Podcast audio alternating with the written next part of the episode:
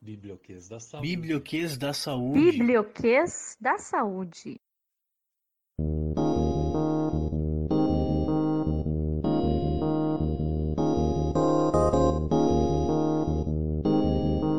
Biblioquês da Saúde é um projeto de extensão das bibliotecas da Enfermagem, Medicina e Psicologia da URGS para a divulgação das pesquisas em saúde desenvolvidas na universidade.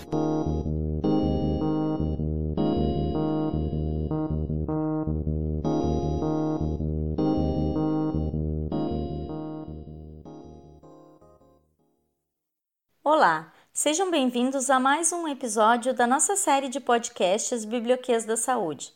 Hoje vamos conversar com os professores do Programa de Pós-Graduação em Epidemiologia da URGS, professor Marcelo Rodrigues Gonçalves, professor Bruce Bartolo Duncan e professor Rodrigo Citon Padilha dos Reis, sobre o estudo Distanciamento Social, uso de máscara e transmissão do Covid, um estudo de caso controle realizado em parceria com a Universidade Federal de Pelotas e com a Universidade Federal de Ciências da Saúde de Porto Alegre. O professor Marcelo é médico, mestre e doutor em epidemiologia, é professor da Faculdade de Medicina da URGS, atuando também no programa de pós-graduação em epidemiologia e como médico do Serviço de Atenção Primária à Saúde do Hospital de Clínicas de Porto Alegre. Ele também é coordenador científico do Telesaúde do Rio Grande do Sul. O professor Bruce é médico com graduação em medicina pela Universidade Johns Hopkins e graduação em economia, mestre e doutor em ciências médicas, possui pós-doutorado em epidemiologia Atualmente é professor da Faculdade de Medicina da URGS, foi um dos fundadores do programa de pós-graduação em epidemiologia e é titular da Academia Brasileira de Ciências. O professor Rodrigo é formado em estatística, possui mestrado e doutorado em estatística, é professor do programa de pós-graduação em epidemiologia da URGS e atua também no estudo ELSA Brasil. O estudo que vamos abordar hoje apresenta os dados sobre o quanto o distanciamento social e o uso de máscaras são eficazes no combate à transmissão do coronavírus e de suas variantes. Sejam muito bem-vindos, professores. Hoje a gente quer conversar um pouquinho sobre o estudo do distanciamento social, o uso de máscara e a transmissão do Covid, um estudo de caso controle de base populacional. Vocês realizaram esse estudo controle, então, né? E a gente gostaria de saber um pouquinho mais, que vocês explicassem para quem está nos ouvindo, como são realizados os estudos de caso controle de base populacional, quais os benefícios e limitações desse tipo de estudo?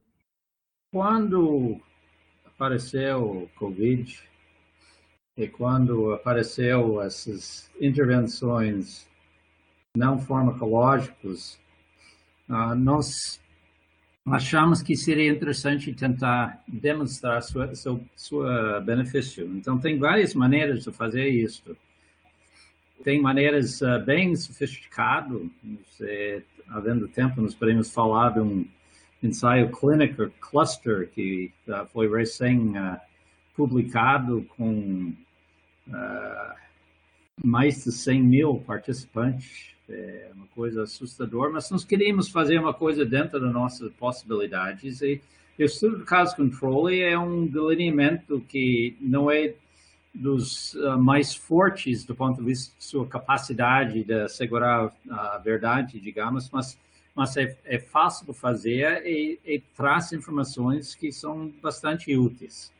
Uh, então, uh, ela é um estudo observacional, ou seja, nós não indicamos quem usa máscara, quem não usa máscara, nós simplesmente observamos quem usava máscara na, na nossa população e nos uh, uh, queríamos fazer um estudo de caso controle de maior validade. Então, nós fizemos um do, do base populacional. Isso quer dizer que tem uma, uma população definida, que para nós era Porto Alegre, Uh, e nós identificamos um grupo de pessoas que desenvolveram Covid.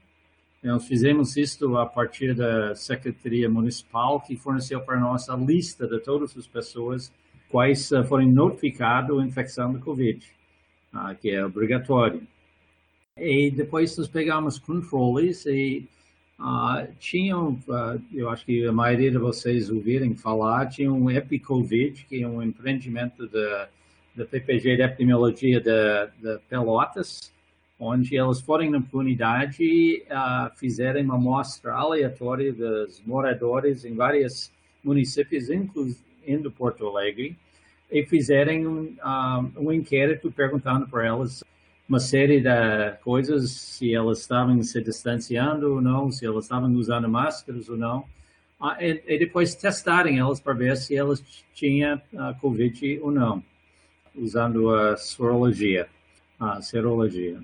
E, então, com isso, nós conseguimos juntar esses dois conjuntos, conjunto das respostas de, do inquérito na comunidade, é um conjunto, nós fizemos, nós organizamos um, um call center e ligamos uh, para as pessoas uh, na lista de pessoas que foram uh, infectadas pela, pela lista do município. E com isso, nós juntamos um, um, grupo que veio da mesma população. Então, por isso, é com base populacional. Um, esta abordagem minimiza o grande risco em estudos observacionais, é, é viés, uh, erros que surgem devido a dificuldades uh, na pesquisa. E, e fazendo no base populacional minimiza esses vieses. E acho que é interessante comentar também, né, que foi uma pesquisa que ela acaba tendo um conjunto de instituições participando que dá esse caráter de colaborativo. Teve como o professor Bruce já falou, né, a questão do banco de dados da Universidade Federal de Pelotas, a gente teve também a participação da, da nossa co-irmã aqui de Porto Alegre, a Federal de Ciências da Saúde de Porto Alegre, participação da Secretaria Municipal de Saúde, né, com o envio dos bancos para a gente ter os casos, o Telesaúde, que também entrou com toda a logística da telefonia e busca dos, desses pacientes aqui de Porto Alegre para fazer o acompanhamento. Tivemos também participação de uma, de uma professora da Unicinos. Então, é uma, é uma pesquisa feita dentro desse âmbito da pandemia que necessitava de uma rapidez para a gente ter respostas, e era aí no momento inicial, ali na primeira onda, né, daquele período de abril a junho, onde somar esses esforços para a gente conseguir ter uma, uma resposta rápida foi fundamental. Essa é uma das vantagens do caso controle, consegue fazê-la muito mais rápido do que um grande ensaio clínico. E sobre os participantes da pesquisa, vocês poderiam contar para nós um pouquinho mais sobre esses participantes, como é que eles foram escolhidos, acompanhados? Eles foram adultos, né, então maiores de 18 anos. Uh, Shirley Key eram residentes de Porto Alegre, ou eram provenientes das ondas da Epicovid naquele período ali, que ficou entre abril e junho, se eu não me engano. E os nossos casos eram pessoas residentes de Porto Alegre, adultos, que não eram profissionais de saúde, porque essa era uma das questões também importantes, né? A, a exposição tinha que ser parecida ao, à infecção. Então, como a gente estava usando os controles da comunidade, a gente retirou os casos que vinham dos hospitais ou dos outros serviços de saúde. O que mais que a gente tinha de critérios de inclusão? Rodrigo, Bruce? Acho que é basicamente isso. É, é morador de Porto Alegre, adulto e que não não fosse trabalhador do, do serviço de saúde. É, podia, nós uh, tentamos excluir também a porteira do hospital, coisa assim, não é? pessoas, pela sua atividade profissional, teriam a exposição. E nossa intenção era realmente ver o papel de máscaras em prevenir a transmissão na comunidade. Nós julgamos essa a questão mais importante uh, em relação a tentar conter a, pandemia. Não tinha vacina naquela época, então esse era o nosso esforço. E uma das questões também interessantes que a gente viu quando começou a, a ir a campo buscar esses pacientes é que, como Porto Alegre acaba sendo uma referência para diversas cidades, muito dos diagnósticos iniciais, principalmente naquele período, eram de pessoas de fora de Porto Alegre. Então, esse grupo acabou uh, também sendo excluído das análises. Né? Excelente e importante estudo, porque, como bem colocou o professor Bruce, naquele período não se tinha vacina, né? a gente estava num período de alto risco. Não que não estejamos, mas, mas era mais problemático, né?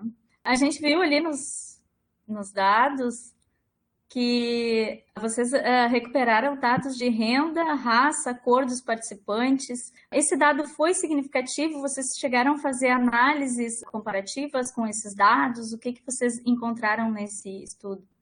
O nosso estudo ele se propôs a investigar essa relação da adesão ao distanciamento, eh, ao distanciamento social, ao uso de máscara, é, com a infecção por Covid-19. Né? E então nós temos algumas análises que a gente chama de não ajustadas para outros, para o efeito de outras variáveis, que mostram uma pequena diferença na renda dos participantes do estudo.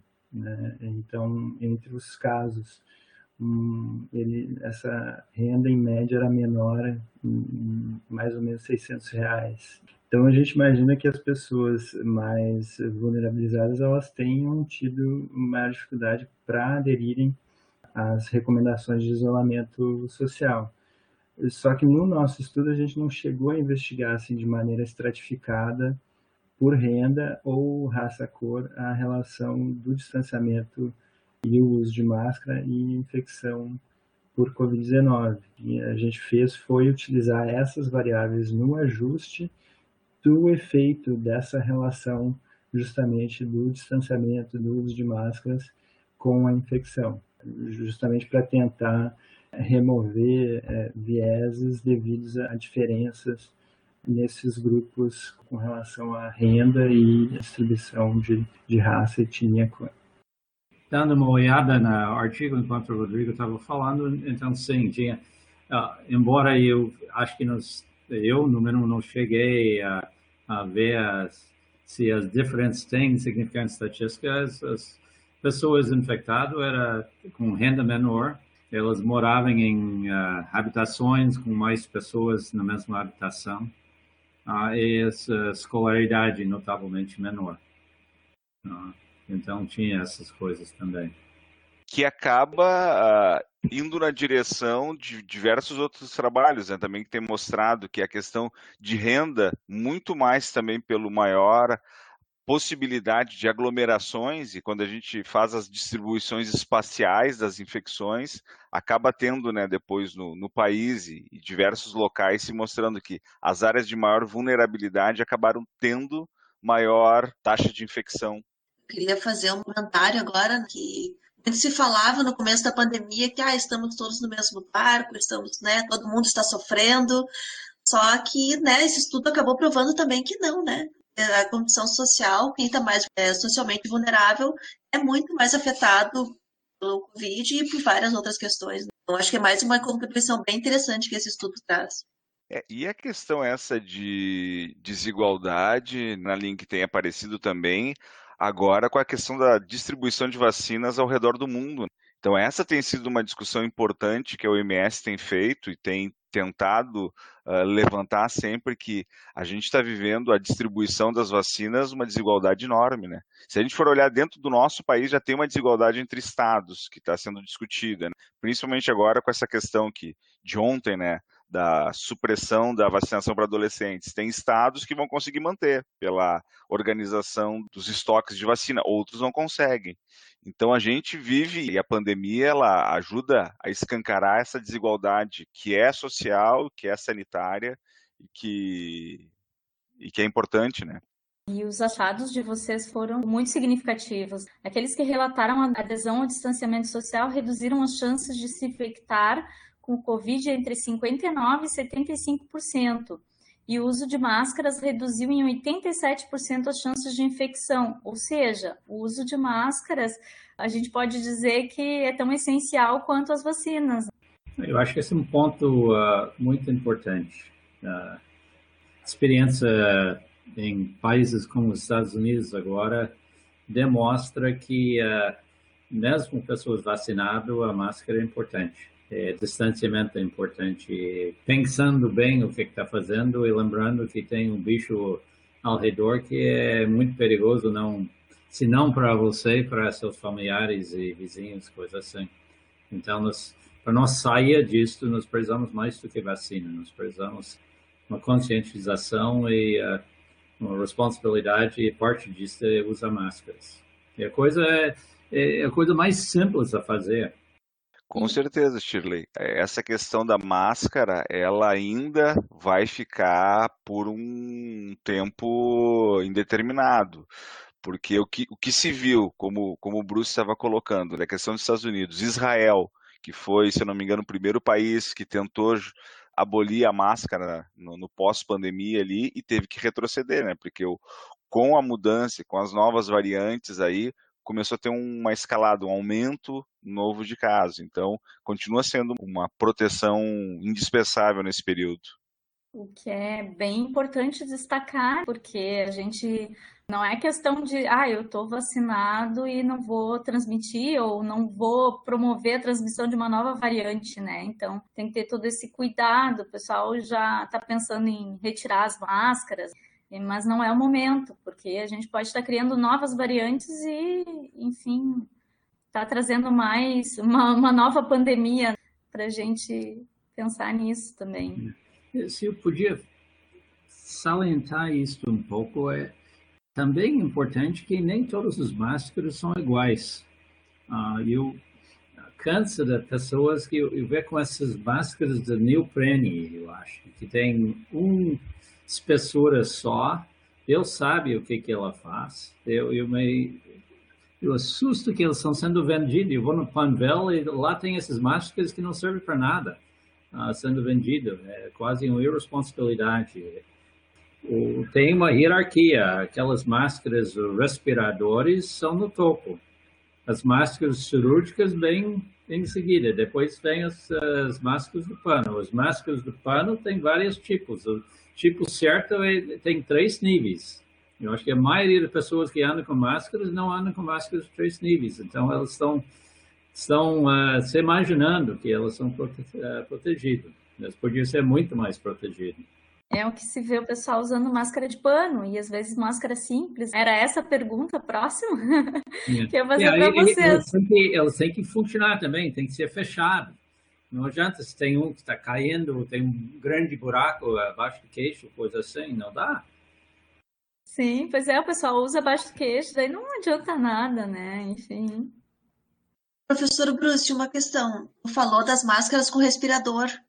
Elas são recomendadas? Ah, bom, essas máscaras N95, PPF, não consigo lembrar, dois ou três, equivalente, o NK, o KN95, que é a versão chinesa da N95, ah, elas são chamadas respiradores, não sei porquê.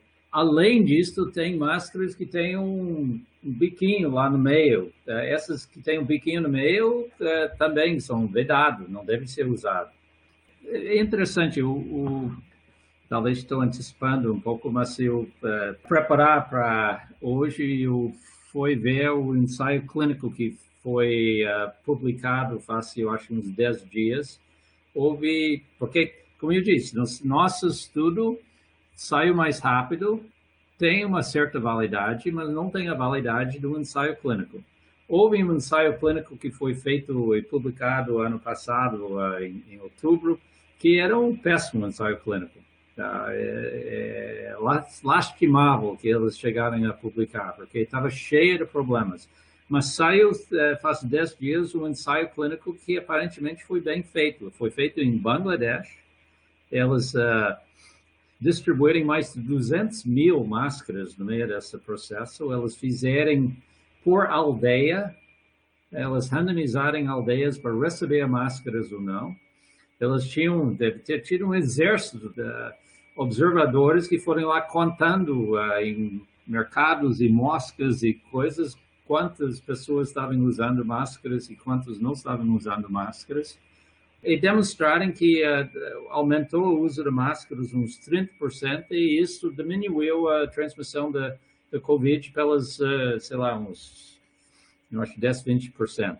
Então, funcionou, não funcionou perfeitamente, mas também nem todo mundo estava usando máscaras. Então, se mais pessoas estavam usando máscaras, certamente teria sido melhor. Mas uma das coisas que elas mostraram, que, que me deu um pouco de preocupação, é que as máscaras cirúrgicas funcionam uh, mais ou menos o, o dobro dos máscaras de pano.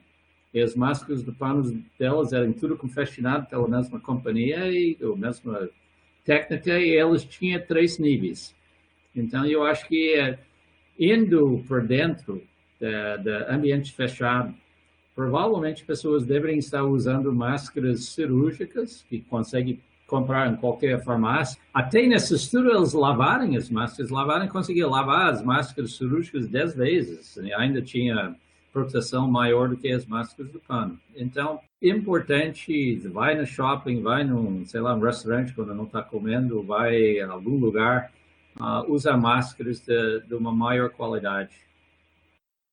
É, cirúrgicas para cima, eu acho.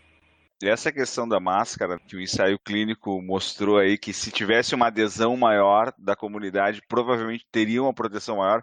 Eu lembrei de uma, de uma frase que a, a a professora Lúcia Pelanda, né, reitora da UFSPA, ela sempre usa nas apresentações, que é a máscara é aquela que o outro está usando, que se a gente está usando a nossa e os outros também estão usando, a gente vai multiplicando esse efeito protetor. E essa questão que o Bruce trouxe, é importante, né, que a gente tem essas máscaras de uma uma camada só, mesmo sendo de pano de algodão, elas são mais frágeis né, para proteção.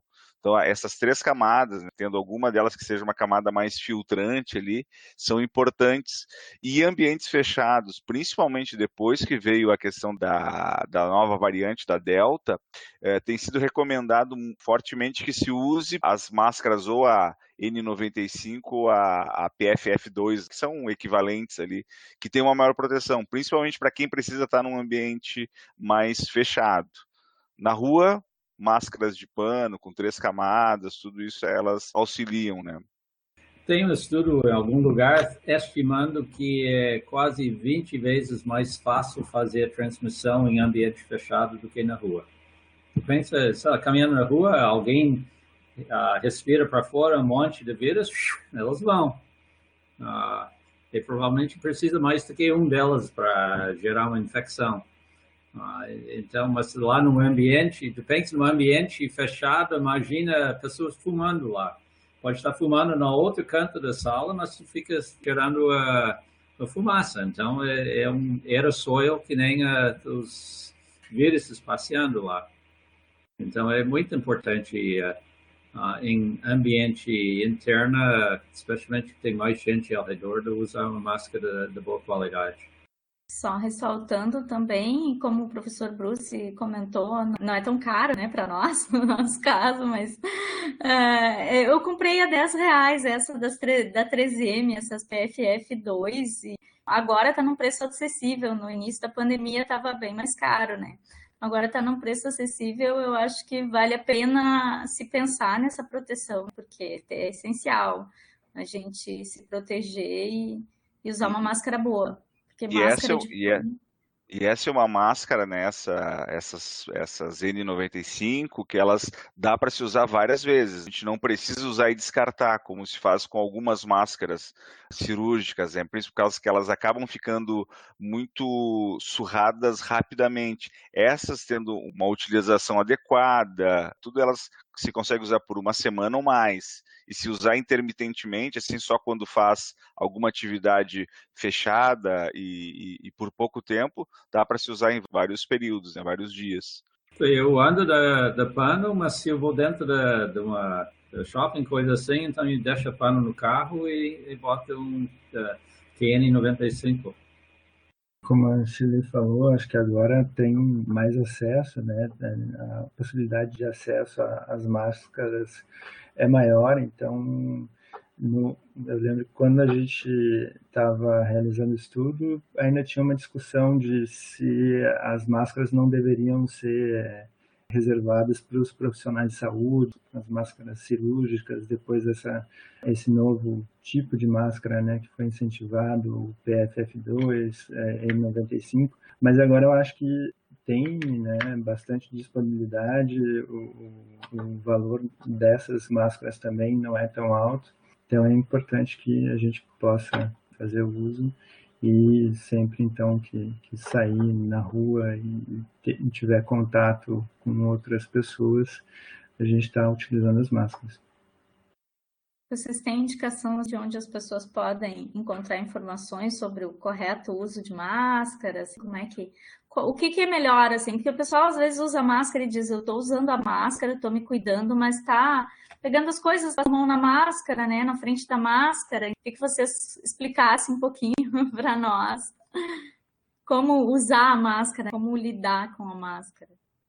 Tem o, algumas coisas principais que tem assim, Shirley, tentar evitar, né? Porque a parte externa da máscara é onde está em contato, né, com o ambiente. Se for tirar, tirar pelas alças né, dela ali. Se for guardar, quando for almoçar ou algo assim num, lugar externo, né? Tentar ter um local para deixar ela guardadinha, tudo. Mas as questões de vedação dela são, acho que são os aspectos mais importantes. Uma máscara que seja ajustada ao nariz e abaixo do queixo, as cirúrgicas ou as de pano, que são daquelas de alcinha, né, com elástico para colocar atrás da orelha. Uma dica que se tem é dar um nó do lado, porque aquilo uh, reduz a entrada de ar aqui pela, pela bochecha, né? Então acho que essas são algumas dicas básicas assim para se tentar reduzir essa a exposição né, a aerosóis. Tem lugares interessantes de buscar informação. Telesaúde, RS, dá para entrar na página do, do Telesaúde, ali tem várias perguntas da semana que são relacionadas ao uso de máscaras, ao material do Covid. Tem para quem lê em inglês, tem o CDC, tem o site do CDC também, com um guia que é bem visual sobre utilização de máscaras, bastante interessante. Acho que são duas dicas boas assim para as pessoas darem uma olhada. E algum teste de de máscaras que a gente viu na internet, alguns testezinhos, a gente recebe aqueles testezinhos no YouTube, pegar um aerosol e passar na máscara para ver se, se ultrapassa, né? É válido esses testes? Assoprar uma vela para ver se a vela apaga, se a máscara é boa ou não. Isso é válido? Eu desconheço qualquer estudo sobre essas coisas. Eu um, não sei se Marcelo sabe alguma coisa. Acho que é só de internet. É, eu, eu, acho que a, a, melhor coisa é ver se a máscara não está muito surrada, meio no olho. Está muito suja, está muito desgastada, já troca. Nalim? Mesmo com a gente tendo todo esse incentivo para o uso de máscara, o Covid ainda é uma realidade e, isso, e muitas pessoas não usam a máscara e isso acaba desenvolvendo novas variantes. Aí eu queria pedir para vocês para explicar um pouquinho para o pessoal que está ouvindo o podcast como é que se desenvolve essas variantes e, e como é que a gente pode combater isso. Bom, as variantes, as pessoas desenvolvem uma imunidade. O vírus é um bicho que nem todos nós, é, que dentro do esquema da evolução é, está buscando cada vez um espaço maior. É, tem uma, naturalmente, uma as mutações dentro dela e se acontece uma mutação aleatória que permite uma transmissão melhor, então aquela uh, nova vírus levemente alterado começa a ocupar mais espaço. É uma coisa que pode repetir uma variante pode entre ela pode expandir para ocupar espaço e depois uma nova mutação daquela variante pode gerar uma nova variante e a coisa pode ir andando. Aqui o que, que tem acontecido? É, uh, uma das maiores uh, epidemias era na Índia e elas criaram o pior variante até agora. Uh, tem a preocupação, bom, até agora nenhum variante aparentemente é muito importante em diminuir a força da vacinação, a efetividade da vacinação.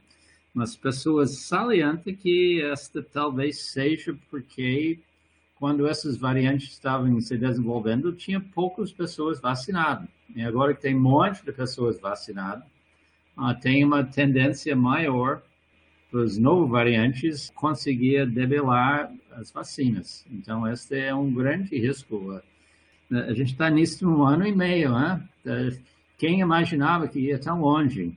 Ah, não é impossível que vai bem mais tempo em função de novos variantes aparecendo daqui adiante, porque se novos variantes aparecem e, e, as vacinas não são efetivas, nós estamos de volta onde nós estávamos faz, sei lá, seis meses, oito meses. É, vamos torcer que uh, o vírus não tem tantos truques ainda sobrando. para mostrar para nós.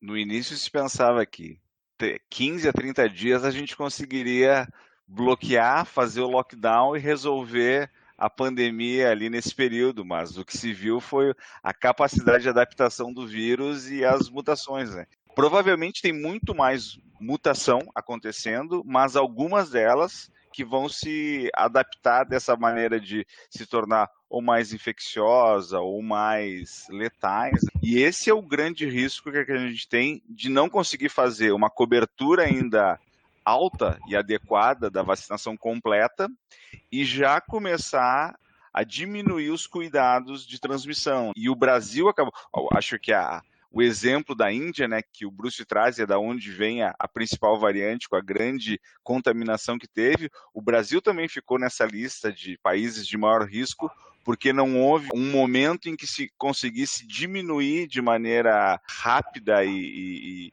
e efetiva o número de transmissões, né, de casos. Se a gente for pegar exemplos de outros países, no início ainda da vacinação, período uh, bem inicial, como foi o caso de Portugal, Portugal, no início desse ano, quando estava se começando a vacinação no, no, mundo, teve um pico enorme de casos e eles fecharam o país por uh, praticamente um mês ali. E com isso eles conseguiram reduzir a, a transmissão a praticamente nenhum caso. E isso não só nas questões de, de transmissão, de mortalidade, tem um impacto, mas também em evitar esse desenvolvimento de novas variantes.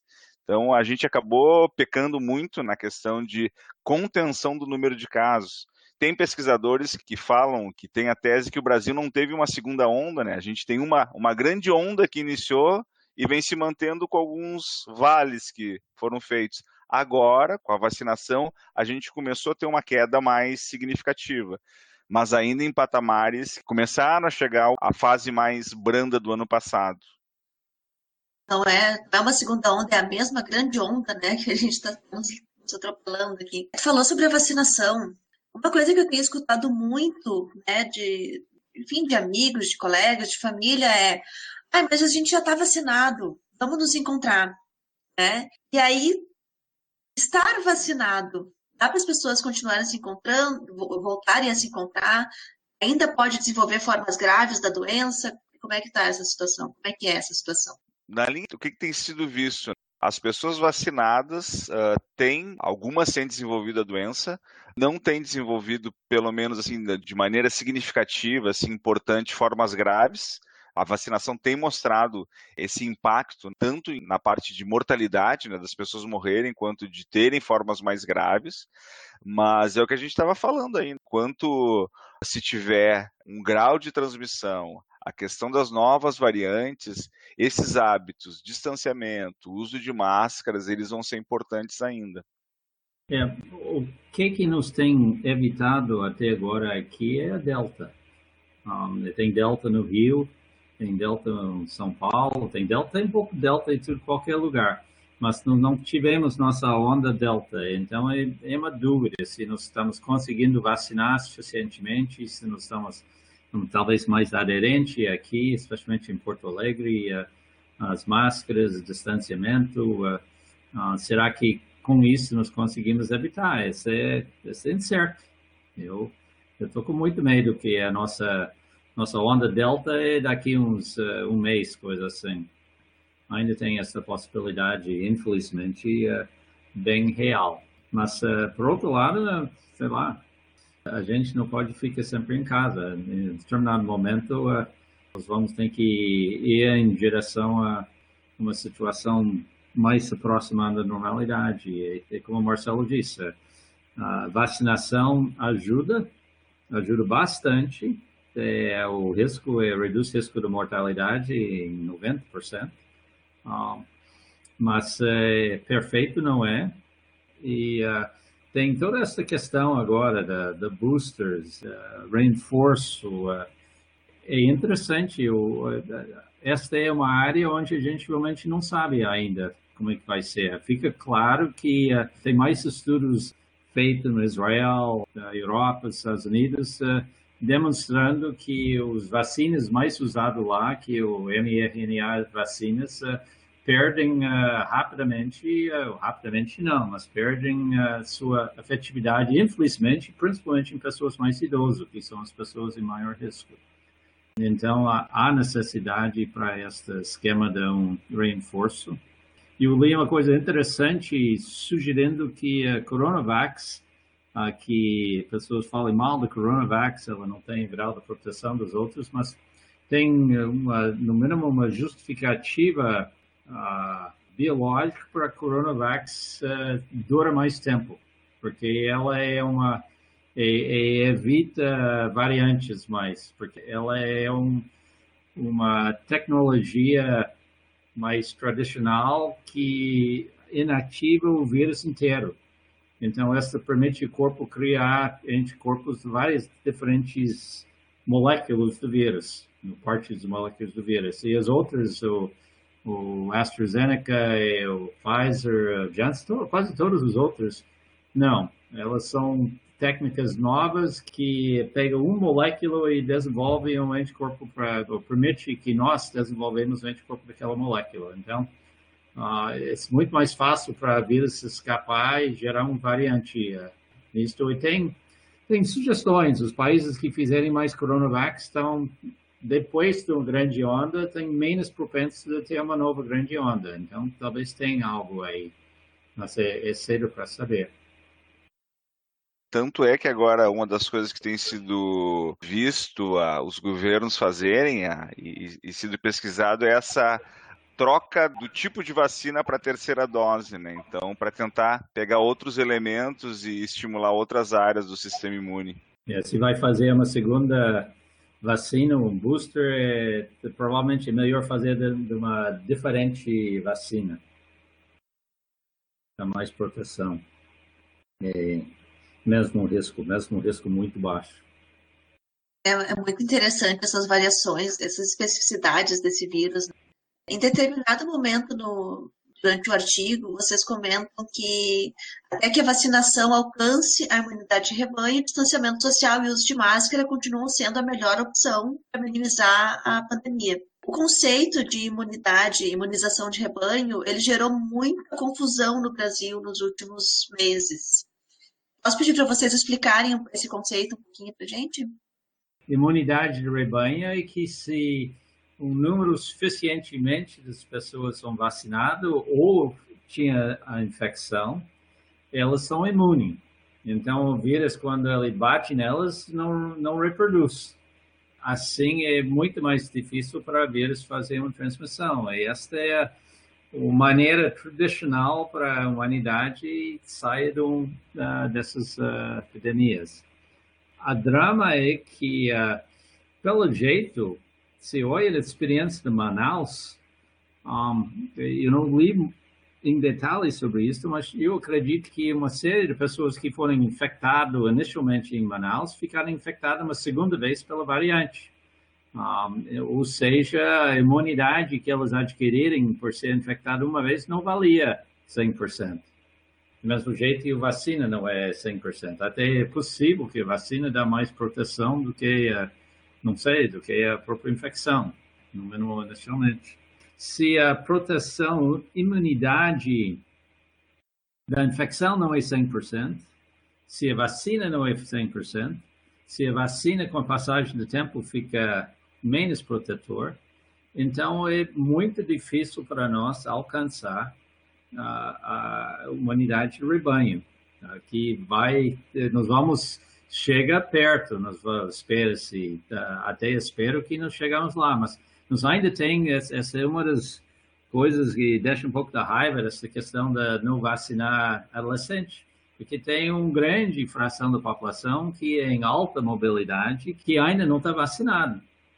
Então, vacinando elas é um passo para em direção da proteção do rebanho. Eventualmente, vacinando crianças, se consegue mostrar que o risco não é grande, é, é um outro passo. Ah, então, a questão do rebanho é uma coisa, é o holy grail, o que, a gente é, espera no fim achar e ser salvo, sei lá. Ah, mas eh, se vai ser alcançado, vai demorar. Tem toda aquela questão né, dos percentuais para se tentar alcançar a imunidade de rebanho, que seria em torno de 70% ou de vacinação completa ou com doença, né? Mas é isso, tudo isso era uma discussão ainda pré a gente descobrir as questões das novas variantes, do impacto que elas têm, né? Eu acho que o principal exemplo dentro do mundo em relação a isso foi Israel, que já tinha uma vacinação com a, principalmente era a Pfizer e a Moderna, né, que estavam utilizando em patamares elevados de 70% e teve que fazer o, o retorno para a questão dos cuidados com máscara, com distanciamento social. O exemplo agora que a gente tem mais recente, que é importante da gente observar, é a Dinamarca. Né? A Dinamarca uh, tirou os níveis de necessidade de uso de máscaras e, e, maior distanciamento faz cerca de uma semana ou duas, e as pessoas ainda estão meio receosas em retomar essa vida um pouco mais normal em função dessa todas essa, essas dúvidas que a gente ainda tem, né? É, eu acho que a ideia é que nós precisamos usar todos os armamentos que nós temos para os próximos meses. É, o pior é que é, com essa vai vem da, da epidemia, quando a coisa melhora, as pessoas dizem, ah, agora nós podemos, e bom, sobe de novo. Eu acho que a, a, confusão né, que teve com relação a esse conceito de imunidade de rebanho ela se deve porque eh, no começo da, da epidemia se falava na imunidade de rebanho como uma meta né, a, a, se chegar, mas via infecção e não a vacinação. Só que ao se chegar nesses percentuais de imunizados via é, pela via da infecção, a gente tem todo um, um custo de, de vidas aí, né? Então acho que esse é principal confusão, mas a gente trabalha com essa ideia de, de chegar à imunização de rebanho, mas pela via né, de, da, da vacinação. Perfeito, Rodrigo, obrigada. É super esclarecedor a entrevista que a gente está tendo aqui. Muito obrigada pela participação de vocês. E para finalizar, né, todo mundo tem uma ideia de como, né, como vai ser é o que, que vai vir, como é que nós vamos nos comportar daqui para frente. Eu queria saber de cada um de vocês que falassem rapidamente para a gente o que, que vocês entendem que seria a tendência de comportamento da pandemia daqui para frente e tendência de comportamento da sociedade, né, nosso comportamento social enquanto grupo, enquanto, enfim, o que vocês imaginam sobre isso? Bom, eu, eu acho que se a Covid tem mostrado alguma coisa para nós, ensinado alguma coisa para nós, é impossível prever o que, que vai acontecer. Um, inclusive, eu trabalhei no início um pouco tentando propagar o, o site do Instituto Health Metrics lá dos Estados Unidos, que faz essas projeções e faz para o Brasil, faz o nível estadual. Um, e elas uh, são melhor que nada, mas uh, elas erraram muito. Uh, e elas errarem porque quem vai adivinhar que tem uma variante que vai aparecer? Quem vai adivinhar que as pessoas em um lugar vão ser menos aderentes do que as outras? Porque, sei lá, tem questões de transmissão que, que nós ainda não entendemos. Uh, por que, que a transmissão é mais alta em um momento ou outro? Então, realmente é, é imprevisível o que, que vai acontecer.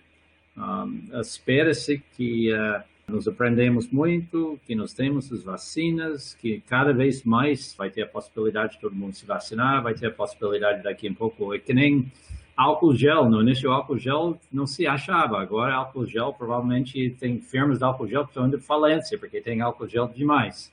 Então vacinas vai chegar em um momento de, onde tem vacina para todo mundo que quer mais um pouco nós temos armamentos que cada vez mais vão ser disponíveis, mas é, eu acho que é imprevisível. Eu acho que há necessidade das sociedades retomar. Eu entendo ao lado que diz, ah, não, mas a economia, tem que cuidar da economia, tem que cuidar da, da gente, mas tem que cuidar da, da sobrevivência da, econômica e das pessoas, etc. também. Então, nós estamos abrindo. Querendo, não querendo, uh, a sociedade cansou. Nós vamos ter que inventar maneiras de tentar minimizar o retorno ao aspecto da normalidade.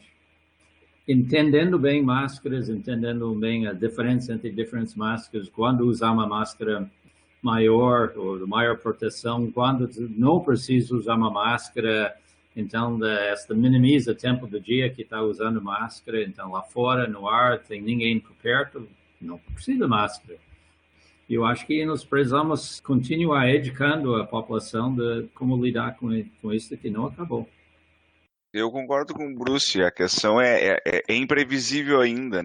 O que, que a gente fica, se a gente for pensar em alguns legados né, que vão ficar da pandemia, acho que a questão da pesquisa né, e essa a rapidez que foram desenvolvidas as vacinas é algo que provavelmente vai ser aplicado em outros campos da ciência. Tem um aspecto também que trouxe, que é essa questão da gente conseguir colocar boa parte das nossas atividades de forma remota, né?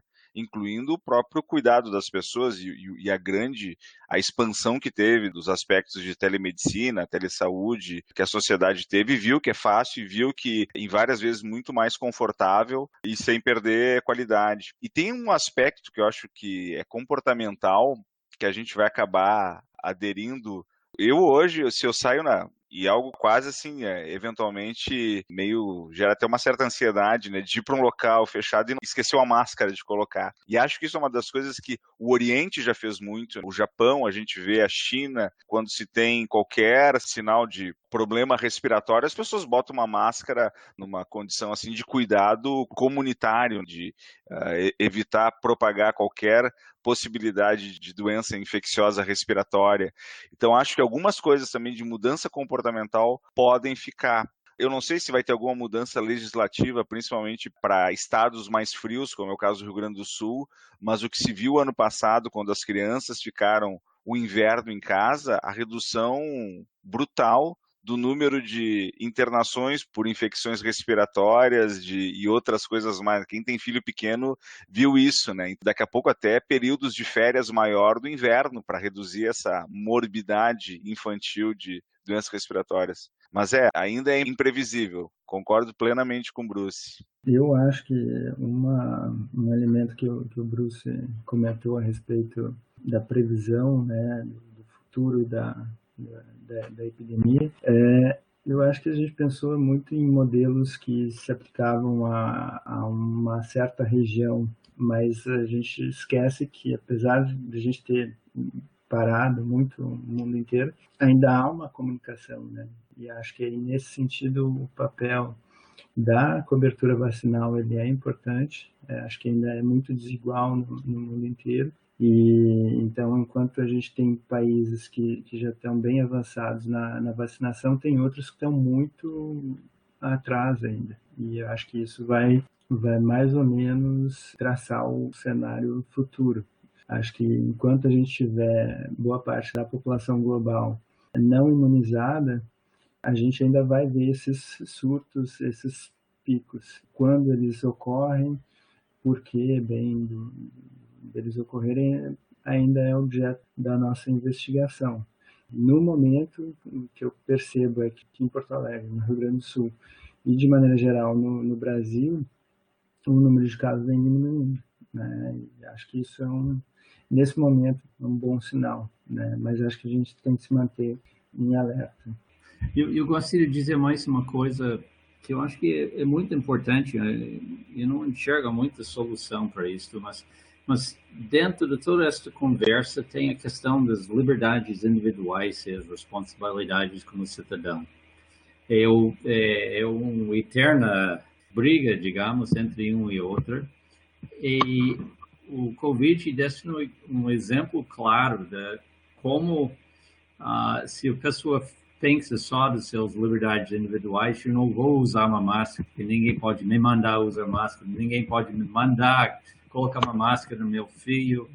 Um, se este uh, lado uh, prevalece, uh, nós estamos perdidos. E esta vai muito além da, desta pandemia. Sabe, nós, eu sou um epidemiologista de doenças crônicas. Nós temos outras pandemias, nós temos as pandemias que a gente esqueceu por enquanto, é a pandemia da obesidade, a pandemia da diabetes, que são muito calçado na mesma coisa, essa questão da, da liberdade.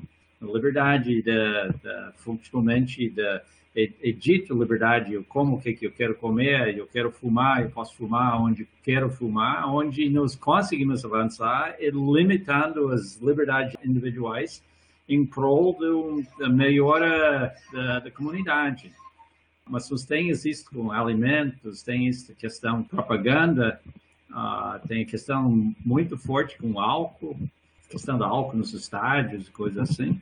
Se nós não conseguimos, como sociedade, reconhecer que a saúde pública tem um espaço que tem que ser respeitado e nós, como cidadãos, tem responsabilidade para os outros ao redor de nós, se essa não prevalece, então nunca vamos resolver esses outros problemas também.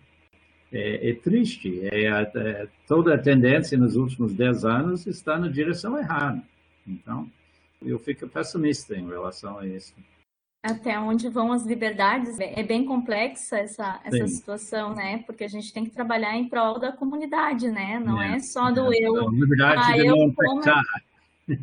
É, eu tô, mas o outro não tô, sei lá, tô, tô nem aí pro outro, né? Então, a gente vê isso, eu acho, muito no uso de máscaras, né? Mas uh, agradecer vocês, porque o estudo foi um estudo animador, ao meu ver, porque a gente tem um norte. Quando não se tem vacina, a máscara é uma importante ferramenta e o distanciamento social também. Eu acho que a pesquisa de vocês uh, contribui muito nesse sentido, então quero parabenizá-los pela pesquisa e agradecer pela presença aqui.